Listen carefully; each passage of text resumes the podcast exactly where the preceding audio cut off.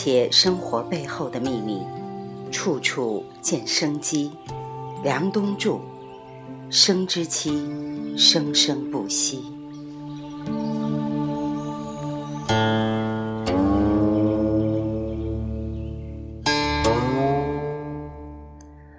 我很感谢我的痛风，没有痛风就没有正安。我不是因为痛风就不会找大夫，没有找大夫就不会为了把这些大夫留下来而开医馆，不开医馆就不会开连锁医馆，不开连锁医馆就不会开学校，不开学校就不会在这里讲课。所以，因为痛风才会有这样的情形，是吧？没有痛风，我也不会做今天这个事情。就是要把一切今天好的、不好的事情，最后都站在一个更高的角度来看的时候，你就发现一切都可以为我所用。宋明理学里面的二程，我不太了解。不过张载的一句话，倒给了我很大的鼓舞。那就是为天地立心，为生民立命，为往圣去绝学，为万世开太平。尤其是为往圣去绝学。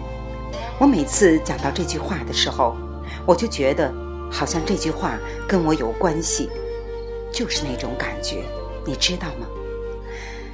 这个事情很有趣。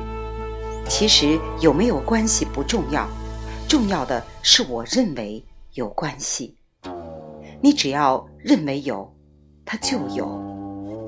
讲到此处，我想跟大家分享一下我个人认为的儒释道三家对于生命的理解。先说儒家，以前我们不读儒家，不了解，后来发现儒家从孔子一直到曾参。到子思，到孟子，这一脉下来，算是儒家的正根。其实从孔子开始，都是很可爱的人。你可以想象一下，孔子是一个身高一米八几，用朱清时教授考据来说，是接近两米的人，会各种技能。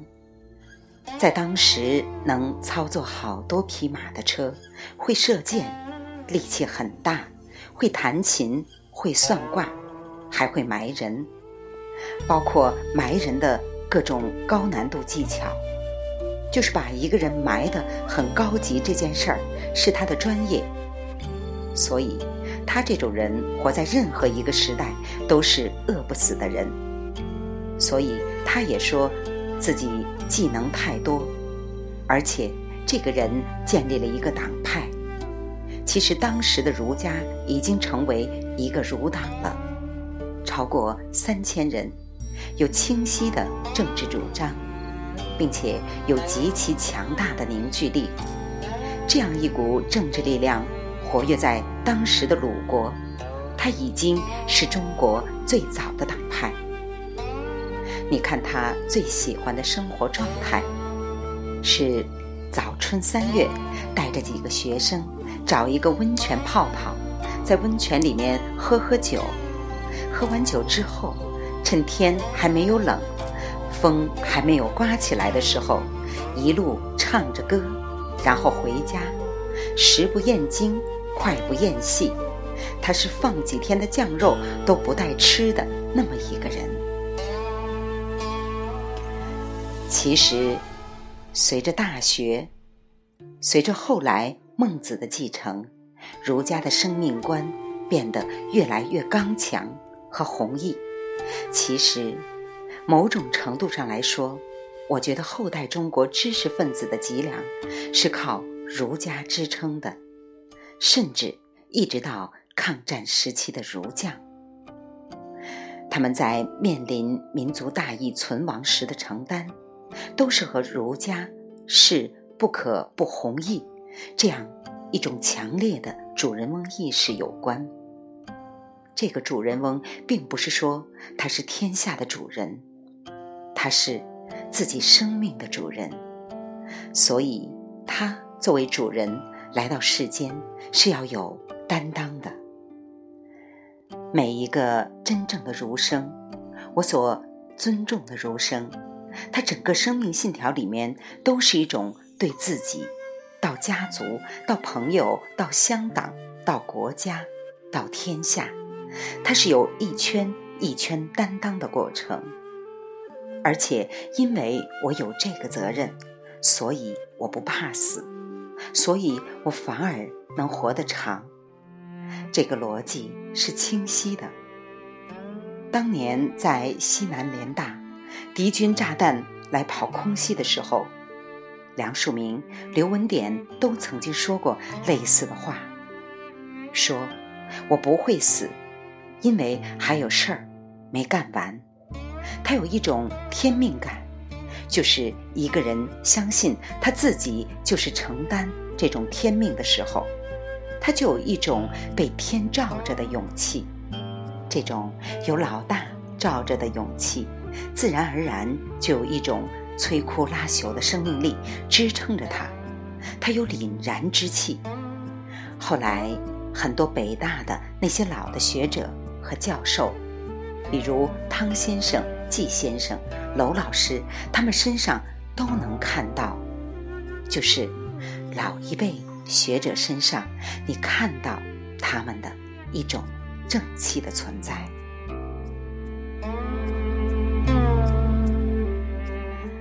而道家的精神是什么呢？道家的生命观来自于真正理解了天地的机变。什么叫机？什么叫机变？即天地之机的变化。就是他知道世界那些看似不相关的会出现的人，会出现的事儿，会出现的天气，会出现的人文地理的情况，甚至会出现的一些风俗，都是隐隐的受着一个巨大的程序影响着。道家的人总是知道这个程序现在运行到第几步了。然后他在最恰当的时候出来，但是，他不自己干，他会找一群能够干的人，给他们方向，帮他们在关键的时候做一些决策。比如你会发现诸葛亮、张良、耶律楚材，包括范蠡、刘伯温，其实都有这种道家的特质。他们都知道。用自己的一夫当关，万夫莫开的这种气概去支撑，能耗太高，所以他们总是用别人去消灭别人，用别人去帮助别人，然后不居功，不求名，功成身退。所以历朝历代有许多道家仙骨的人，在乱世他出来了，帮助稳定社会秩序。帮助其他人去做他们应该做的事情，在和平盛世，他们就隐起来了，躲在一个不起眼的角落，对那些鄙视他的人心里默默的念一句：“你快死了，你还不知道。”他就是挣钱都不会很努力的挣，他也不需要花很多的钱，但是他知道什么时候需要钱的时候。他手上就有钱，这就是道家精神的人。通常这种人不会太胖，他连胖都懒得胖。他知道多余的钱只能做多余的事，多余的人只能带来多余的烦恼。这样的人，他自己活得长，在和平时期他活很长时间。但是你也不知道他在哪里。他也懒得向你证明和解释他的存在。他是一个不需要刷存在感的人。未完待续，凉冬处处见生机，生之期，生生不息。来自清音儿语，子清分享，欢迎。订阅收听。